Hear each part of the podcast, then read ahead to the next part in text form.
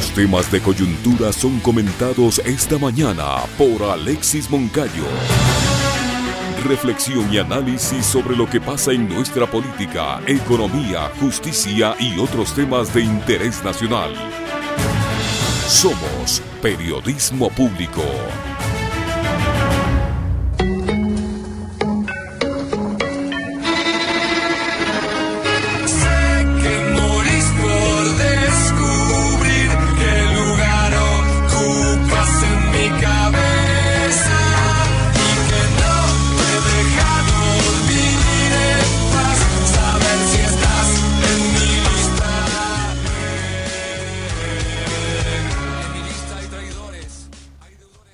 Momento del comentario con nuestro compañero Alexis Moncayo, a quien saludamos y damos la bienvenida. ¿Qué tal Alexis? ¿Cómo le va? Bienvenido. ¿Cómo está usted? Muy buenos días, saludos cordiales para todos quienes están conectados con nosotros a esta hora. 7 con 6 minutos en la mañana. Recuerden que en FM estamos en 95.3 y 94.5 en todo el territorio de la provincia de Pichincha y también en los rincones hasta donde llegamos en Manaví, Esmeralda, Santo Domingo, Imbabura y Cotopaxi. Un abrazo también eh, y el saludo caluroso de cada mañana para todos quienes están ya reportando sintonía a través de la transmisión vía streaming que generamos a través de nuestras plataformas digitales, tanto en nuestro canal de YouTube como en nuestra fanpage en Facebook y recuerda que también en video nos puede seguir en Twitter, ¿no? Y en todas las redes sociales estamos como Radio Pichincha, también en la web www.radiopichincha.com. Ahí si ustedes quieren acceder a las eh, notas, los reportajes, las entrevistas, los comentarios, etcétera, y el resto de la programación en vivo además, eh, usted tiene que entrar a la página web www.radiopichincha.com. Em, tenemos por acá saludos de Nila Murillo que está en Nueva York. En el Coca, provincia de Orellana, Ángel Cambo, que cada día está acompañándonos, un fuerte abrazo. Desde España, Angelita Viteri. Y Gary Viteri también, a los dos, un fuerte abrazo. Están por Bilbao, ¿no? Por el País Vasco. A mi querido amigo Akangau Viteri Tassi, nos escucha todas las mañanas junto a su hijo y a su esposa. Manda saludos para Licenia también Akangau, eh, tengo entendido que está en Pastaza, creo, si no me equivoco. Te mando un, enorme abrazo.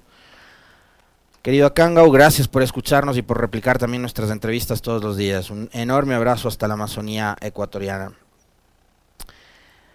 En Bérgamo, Italia, está Marta. También te mandamos un enorme abrazo, Marta, desde Madrid. Benito Cedillo.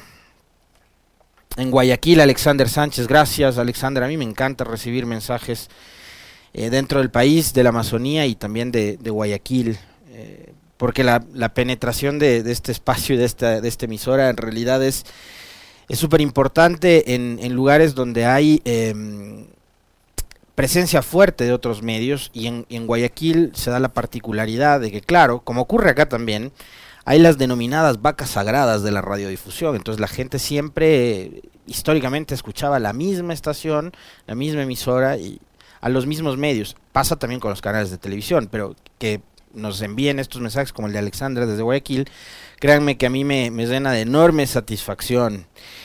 Angélica Cane desde Puerto Cayo, Manaví, gracias, el saludo también para ti, querida, eh, querida Angélica. Desde New Jersey, Francisco Jara.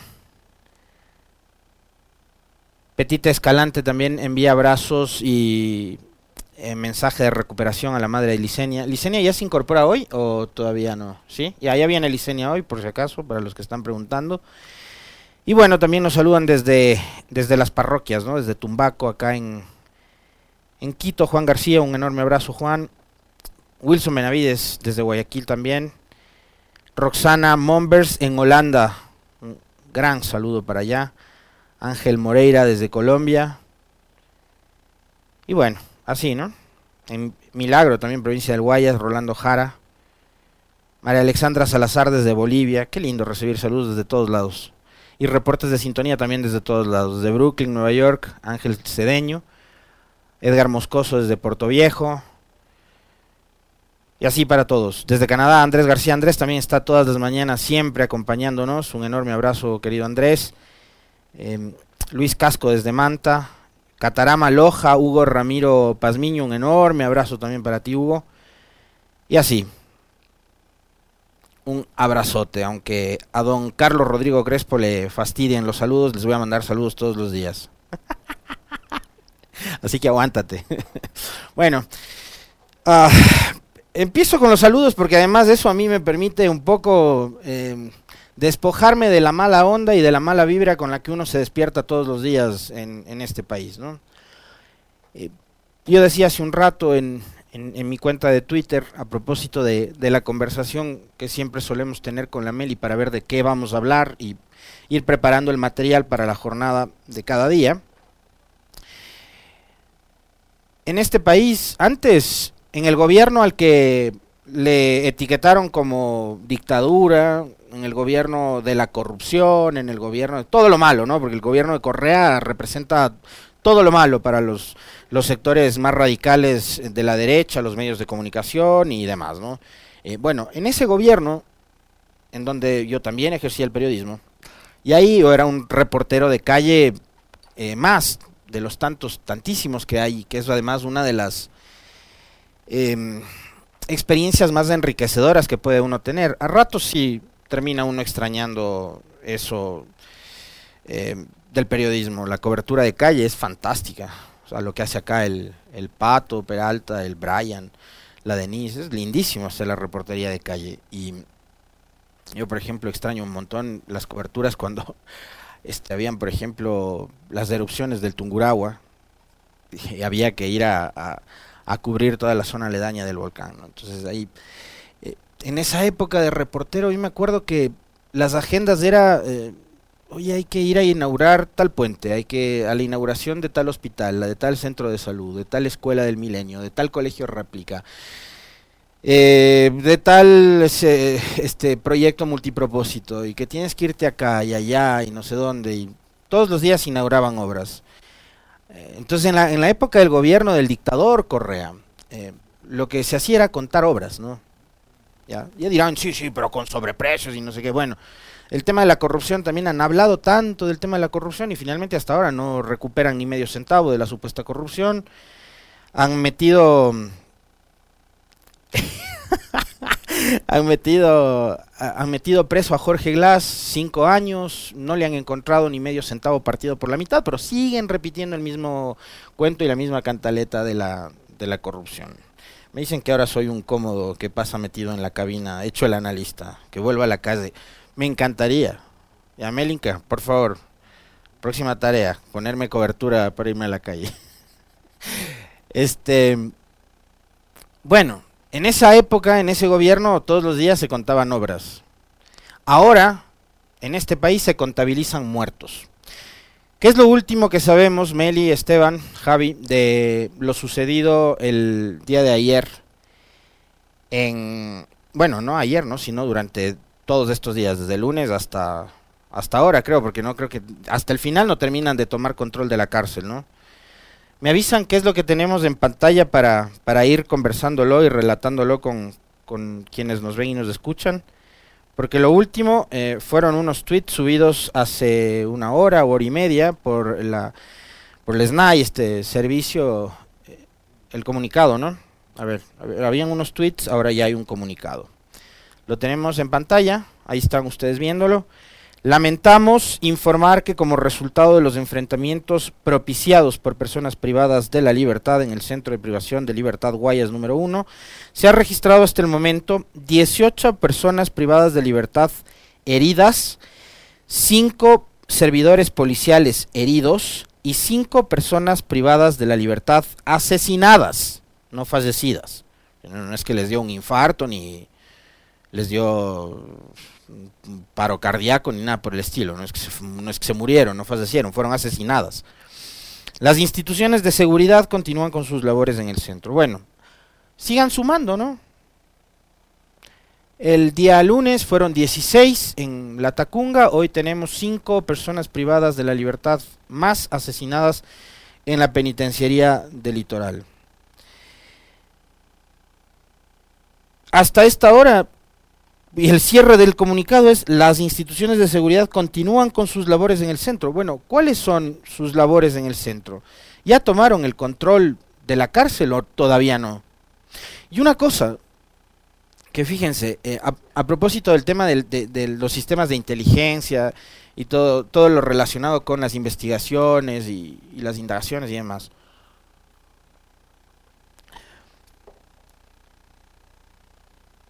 Cualquiera de ustedes, cualquiera de nosotros, sin ser expertos en materia de inteligencia o, criminal, em, habríamos pensado que tras lo sucedido el día lunes en La Tacunga, por la gravedad del hecho, porque asesinan a uno de los capos, ¿no? De estos cartelitos del narcotráfico que operan en Ecuador, si es que en realidad es así como han dicho que se confirma el asesinato de Norero.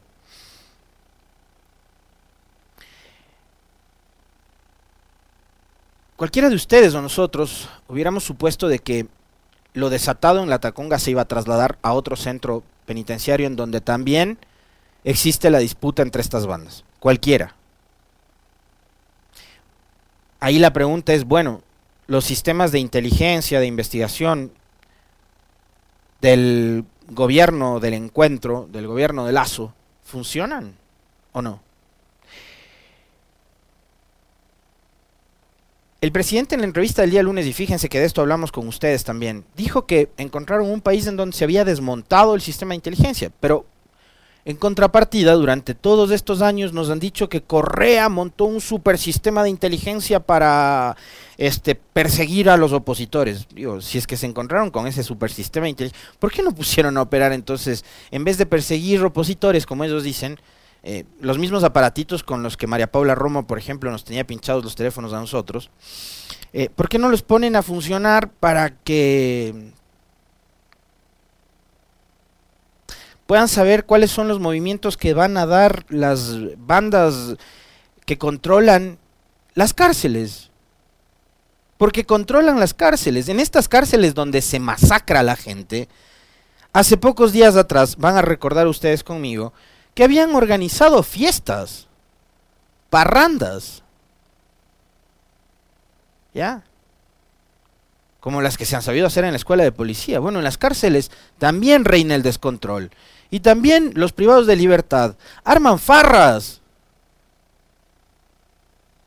¿Con autorización de quién? ¿Mm? Bueno, ayer acá la señora Zumarra nos dijo que la, mm, las cárceles de este país están controladas por la Policía Nacional y que la Policía Nacional es la encargada de la seguridad. Y esa misma Policía Nacional que como dijo en este espacio Jorge Núñez, se demora seis y siete horas. Bueno, hoy no han sido ni seis ni siete, han sido días enteros. Porque todo esto que pasó desde el lunes, recién hoy, que es jueves, por ejemplo, empieza a arrojar resultados y te empiezan a hablar de que se han contado tantos muertos y no sé qué. ¿Ya? Entonces, esa misma policía que se tarda horas en ingresar a las cárceles, ayer, como ustedes van a ver en imágenes, ¿saben a qué se dedicó esa policía? A darle palo y echar gas, no únicamente a los familiares de los privados de libertad que estaban desesperados afuera de las cárceles, tanto de la Tacunga como de, de la penitenciaría del litoral, sino también a periodistas. Estas imágenes, justo las que están viendo ustedes, corresponden al momento en que la Policía Nacional en motocicleta, ¿ya? Van todos los miembros de la policía, atacan al equipo de un canal de televisión, de Teleamazonas. ¿Ya? Ahí están echándole gas a un equipo de, de Teleamazonas, al camarógrafo. A quienes durante la búsqueda del cuerpo de María Belén, aquí en Quito, por ejemplo, les quisieron obligar a borrar las tomas del dron. Y estas imágenes corresponden al momento en que empezaron a palear y a echar gas a las familias de los privados de libertad,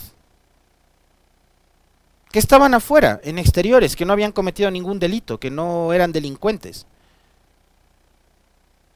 Y también, no conformes con haber gaseado a los familiares de los privados de libertad y a integrantes de un equipo periodístico, de un medio de comunicación, También les echaron gas a integrantes de organizaciones de derechos humanos. Billy Navarrete y Vivian Cartagena, de la Comisión de Derechos Humanos Guayaquil, fueron agredidos y amenazados por la Policía Nacional a pesar de identificarse como defensores de derechos humanos. No respetaron su trabajo ni su integridad. Responsabilizan al Estado de cualquier ataque.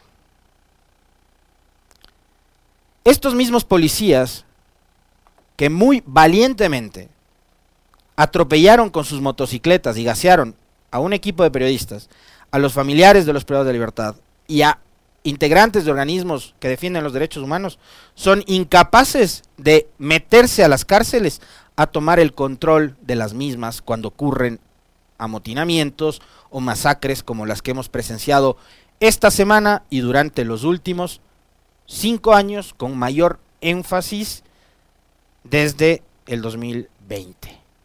En el gobierno de Moreno y en el gobierno de Lazo es cuando más han ocurrido estas masacres dentro de las cárceles y es en donde por efecto de la dichosa austeridad que en realidad es un austericidio, han provocado este desmadre que está viviendo el país. Y seguramente seguiremos escuchando y seguiremos leyendo a un montón de desalmados, o no se les puede llamar de otra manera, ustedes me van a perdonar, ya, que repiten eso de que déjenles, son presos, son delincuentes, son criminales, que se maten entre ellos. Vamos a seguir escuchando eso, ¿no? De los mismos autores de la frase esta célebre de que el pobre es pobre porque quiere. ¿Ya? El problema, señores, es que esa violencia que ocurre en las cárceles no se queda solo ahí. Se traslada a los a las ciudades, se traslada a todo lo exterior, al país en general, en donde también hay esta disputa de territorios por parte de estas bandas que pretenden controlar el país. Porque se dan cuenta además que hay un gobierno totalmente ausente, carente de liderazgo, y un gobierno que hace agua por todos lados. ¿no? Ahora tenemos a un gobierno preocupado porque cuatro, cinco, seis o qué sé yo cuántos fueron, asambleístas se fueron a Rusia. El canciller preocupado porque se fueron a Rusia. De lo que tengo entendido, el país, la asamblea, no gastó un centavo en el dichoso viaje a Rusia de los legisladores del PCC, de la RC y de algún otro partido, creo que independientes, no sé. Pero encabezados además por Daniel Novoa, hijo de Álvaro Novoa, que tengo entendido que fue el que costeó el viaje. ¿Ya? Pero tenemos al gobierno distraído preguntando que por qué se fueron a Rusia. Rusia que además es el destino de buena parte de nuestro banano, de nuestras flores y un montón de productos más. Y Rusia, que es un país con el cual, por más que quieran dárselas de defensores de, de, Occidente, de, muy aliados de los Estados Unidos, de la OTAN y de todo lo demás, bueno, hasta ahora el gobierno de Ecuador no ha roto relaciones comerciales con Rusia. Pero de eso pasan preocupados. Atiendan esto que está acá en sus narices canciller, ministro de gobierno, ministro del interior, en sus narices se están matando los privados de libertad y no hacen nada. En sus narices nos matan a diario por robarnos un teléfono celular que después lo venden en 20 dólares. Resuelvan los problemas que tienen que resolver, pobreza, desempleo, educación, salud, servicios básicos.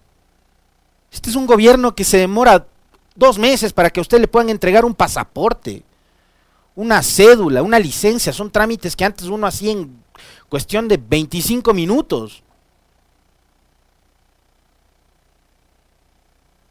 Banda de incompetentes. El problema, ya, es que sean incompetentes, da, da igual. Que sean inútiles, da igual, porque Moreno era otro inútil. El problema es que aparte de ser incompetentes, sean malas personas y que les importe un comino que la gente se siga matando. Eso es distinto. Y ahí sí vale preguntarnos en manos de quiénes estamos, quiénes gobiernan.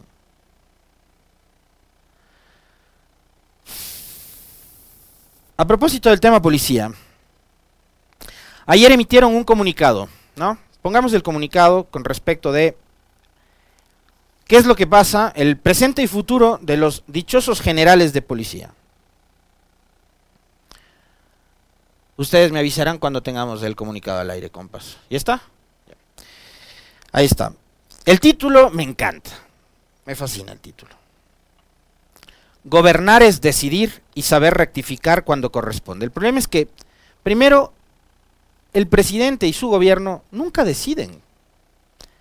Se han dado cuenta que en los últimos días y desde hace más de un año, en algunos temas han decidido las redes sociales. ¿Se acuerdan ustedes que un acuerdo legislativo en mayo del 2021, que Lazo lo había firmado con Nebot y con Correa, se lo bajó una horda de mercenarios que operan en Twitter, que se hacen llamar red de tuiteros democráticos, liderados entre otros por el hijo bobo. Bueno, ustedes no, no deciden, deciden la horda de mercenarios en redes sociales, en algunos casos. En otros casos, como en este, han decidido los generales. Gobernar es decidir y saber rectificar cuando corresponde. Bueno, de rectificación en rectificación vamos a llegar hasta el 2025. Es decir, meten las patas, rectifican, meten las patas y así vamos a avanzar. Bueno, está bien. El país ha vivido momentos de mucha zozobra con el femicidio de María Belén y eso nos ha obligado como gobierno a tomar medidas drásticas de diferente índole. ¿Cuáles serán esas medidas drásticas? Si a las locas decidió destituir a dos generales y los dos generales siguen siendo parte del alto mando.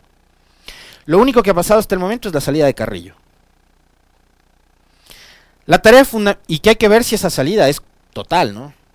Porque hay gente que se va, pero públicamente. Hacia adentro sigue estando ahí. Ejemplo, María Paula Romo nunca se fue.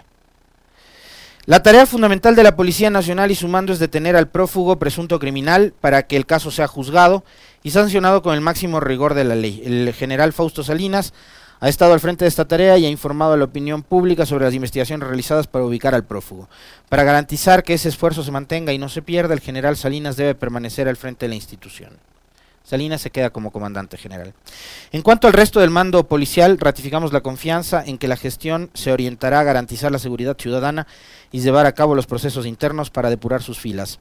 No obstante, si dentro de las investigaciones que se realizan en institución y en la Fiscalía se llegan a establecer responsabilidades u omisiones en las que se habrían incurrido oficiales u otros miembros de la policía, se tomarán las medidas administrativas y disciplinarias que correspondan. Gobernar es decidir y saber rectificar cuando corresponde. El presidente, a las locas, para usar las mismas palabras con las que él se expresó, tomó una decisión. En una pista de aeropuerto dijo que Ponce y Goye se iban. Ponce y Goye siguen siendo parte del alto mando. Cuando pasó lo del 30S, en 2010, hace 12 años, los sectores políticos, adversarios de Correa, en esa época, y claro, hasta el final, desde que Correa fue presidente y mientras iba transcurriendo el gobierno, hasta el 2017, la oposición a Correa siempre se juntaba por causas en donde había una disputa con el correísmo. O sea, no sé, ustedes se van a acordar muy bien que Guillermo Lazo y Creo terminaron apoyando hasta los Días Unidos, ¿no? Por ejemplo. Y cuando pasó lo del 30S, cuando los policías dijeron hay que sublevarse y hay que doblegar al poder político y al presidente, y se encontraron con un tipo que de frente, sin chaleco antibalas, en un balcón les dijo, mátenme si les da la gana. Bueno, em, no les salió la jugada, ¿no? Pero ustedes recordarán que alrededor de la policía en ese entonces, todas las fuerzas políticas que se juntaron en el anticorreísmo, hicieron de la policía su causa. Entonces, alrededor de la policía, en esa época, de la misma policía que hoy maltrató a los indígenas en junio y en octubre, a favor de esa policía estaba Lourdes Tibán de Pachacutic y toda la bancada de Pachacutic. Y estaba el MPD, creo que Jorge Escala en esa época de diputado o asambleísta. Estaba la izquierda democrática con Andrés Páez.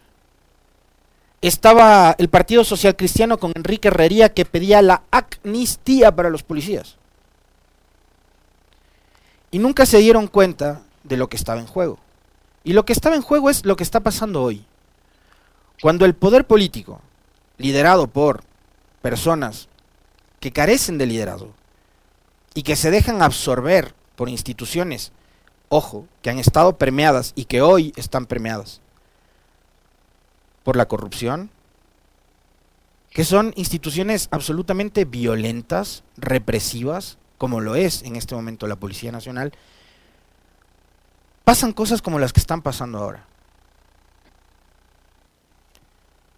En esta semana, y vale la pena repetirlo, hemos tenido al menos dos entrevistas que han sido muy reveladoras de lo que pasaba, está pasando y de lo que podría pasar si es que a la Policía Nacional no le ponen un alto.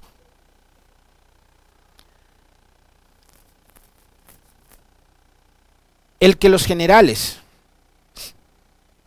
hayan tirado al tacho de la basura una disposición presidencial es la más clara muestra de quién está al mando. Y el que está al mando no es Lazo. Y quien dice ser parte de un gobierno que sabe decidir, no es el que decide. Ustedes, en este comunicado, y con la permanencia de Salinas al frente de la comandancia y de los otros dos generales todavía siendo parte de la cúpula, saben muy bien, como yo, quién está al mando.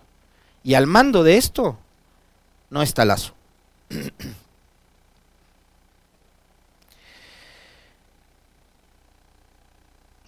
sí, ahora más que nunca vivimos un estado policial, exactamente.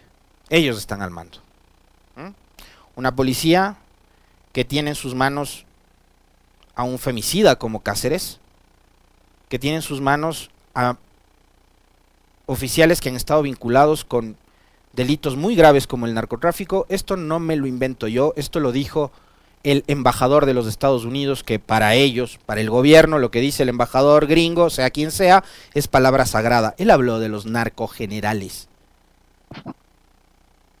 Una policía que tiene entre sus filas a delincuentes que están metidos en bandas de robacarros, de asaltantes, de sicarios, porque hubo uno que contrató sicario para que mate a la madre de su hijo y a su hija. Ellos están al mando